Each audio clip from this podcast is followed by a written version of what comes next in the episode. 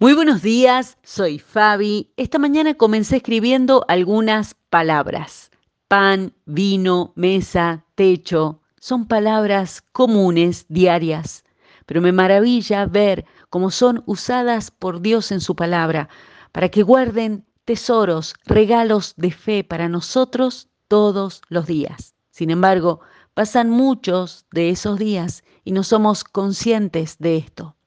Una de las mayores influencias culturales de nuestro tiempo es la cultura de la escasez. En el corazón de la escasez está cincelada la frase nunca es suficiente. Y esta mentira nos conduce a luchar, a correr, a preocuparnos y compararnos.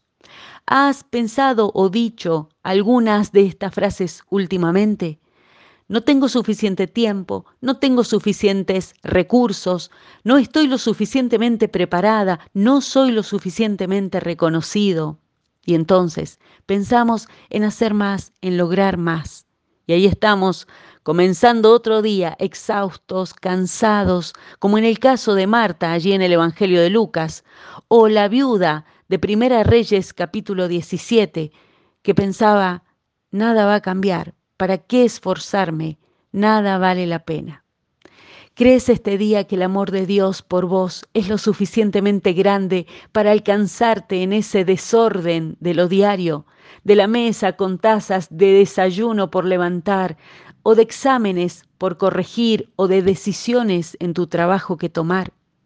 Dios, ayúdame hoy es la oración de la fe diaria, es la invitación para que la presencia del amor de Dios y su fuerza cambien nuestras mentes cerradas por la sombra de la preocupación o perfección o control y se abran para que entre la luz de Dios.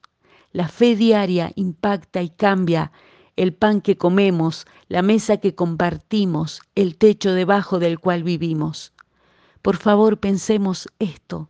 Nunca, pero nunca en toda la historia del amor de Dios con nosotros, ningún desorden cotidiano impidió que Dios viniera a nuestros líos, ni a los externos, ni a esos, los internos.